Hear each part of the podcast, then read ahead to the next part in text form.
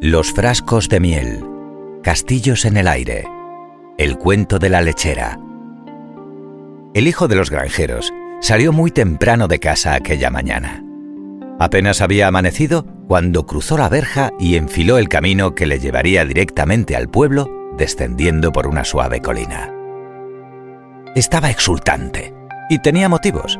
Se dirigía al mercado para vender la primera miel que había elaborado su familia.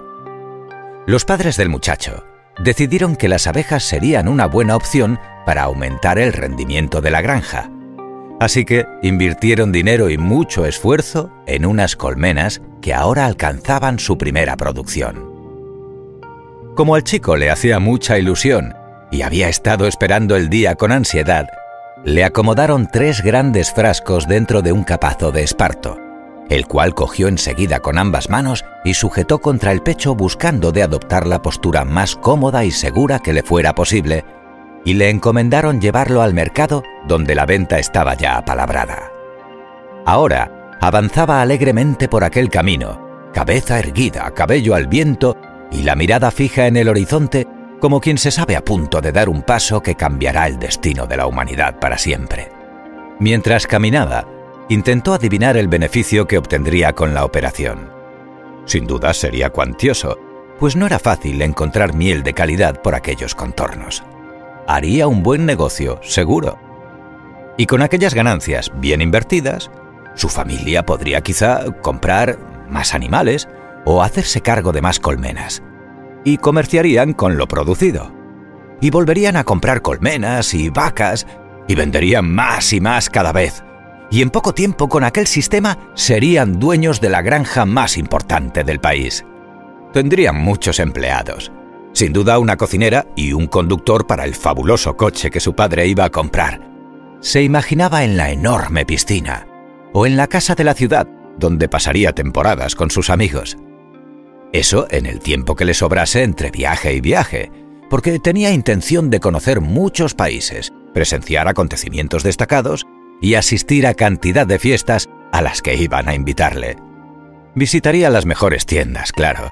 En su nueva situación no era plan ir vestido de cualquier manera.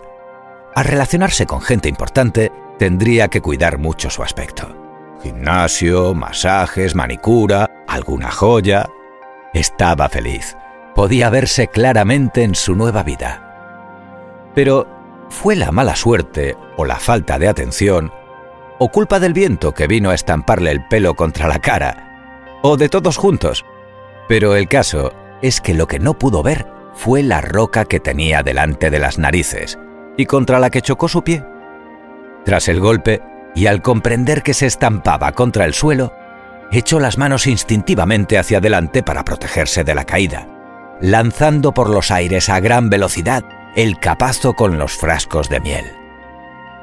El primero tuvo un suave aterrizaje sobre la hierba alta colindante, pero los tres delicados recipientes voladores fueron a estrellarse con gran estrépito contra el suelo pedregoso, esparciendo por el camino en un instante la miel y todas las riquezas que el muchacho esperaba obtener. Nunca nadie perdió tanto en tan poco tiempo. Y es que no hay que ser impaciente en lo que al futuro se refiere. No podemos esperar un beneficio basado en esperanzas vanas o que no tienen fundamento. Son esenciales la imaginación y la ilusión. Pero la fantasía en exceso, o soñar despiertos, puede hacer que no prestemos suficiente atención a lo que tenemos entre manos. Colorín colorado, este cuento se ha acabado